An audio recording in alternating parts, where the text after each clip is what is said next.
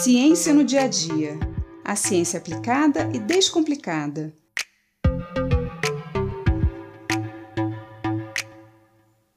No próximo dia 21 de dezembro se inicia oficialmente o verão no hemisfério sul. E você sabe por que esse dia marca o início dessa estação? O dia 21 de dezembro é o dia em que ocorre o solstício de verão para nós no hemisfério sul e o solstício de inverno no hemisfério norte. E o que quer dizer isso? Bom, sabemos que a Terra gira em torno dela mesma e também gira em torno do Sol. O giro da Terra em torno do seu próprio eixo chama-se rotação e dura aproximadamente 24 horas. Isso que chamamos de eixo seria como uma linha imaginária que liga os dois polos, norte e sul, passando exatamente pelo centro da Terra.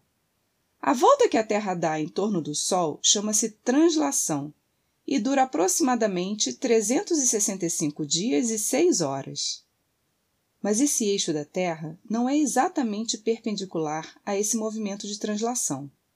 Esse eixo é inclinado em torno de 23 graus, e essa inclinação é responsável pelas estações do ano. Imagine a Terra com seu eixo inclinado girando em torno do Sol. Em algum momento, o hemisfério norte está mais próximo do Sol, e por isso o hemisfério sul está mais afastado. Nesse momento, temos o solstício de verão no hemisfério norte e o solstício de inverno no hemisfério sul. Segundo o nosso calendário gregoriano, esse momento se dá entre os dias 20 e 21 de junho, quando os raios solares incidem de forma perpendicular sobre a região do Trópico de Câncer, no hemisfério norte, fornecendo a maior quantidade de calor possível.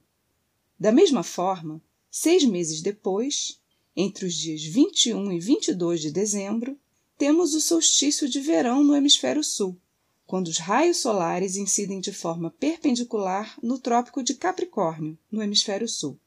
Nesse momento, ocorre o solstício de inverno no hemisfério norte. Os solstícios de verão e inverno marcam, respectivamente, os dias mais longos e mais curtos do ano. Entre os solstícios de verão e inverno, temos os equinócios, que significam dias e noites iguais. Nos equinócios, os raios solares incidem na mesma intensidade, tanto no hemisfério norte quanto no hemisfério sul, e marcam os inícios das estações primavera e outono.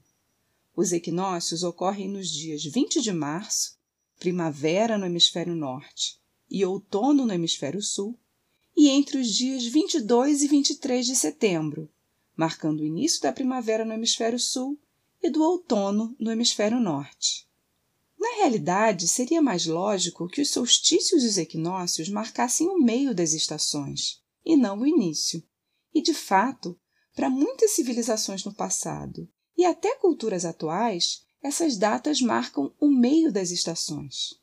No Brasil, principalmente mais ao norte, é mais difícil percebermos as estações do ano, pois estamos muito próximos da linha do Equador, onde os raios solares incidem mais ou menos da mesma forma ao longo do ano.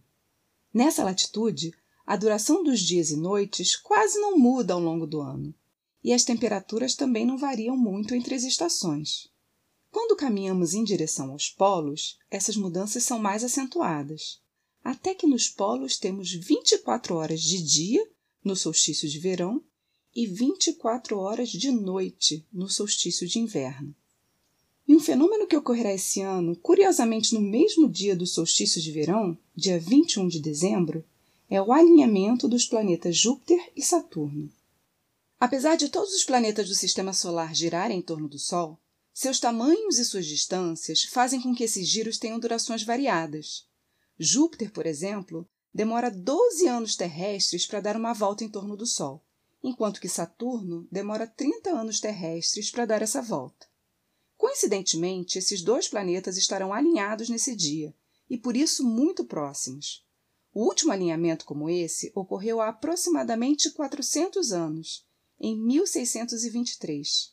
E antes desse, os registros históricos mostram um alinhamento semelhante 400 anos antes, em 1226.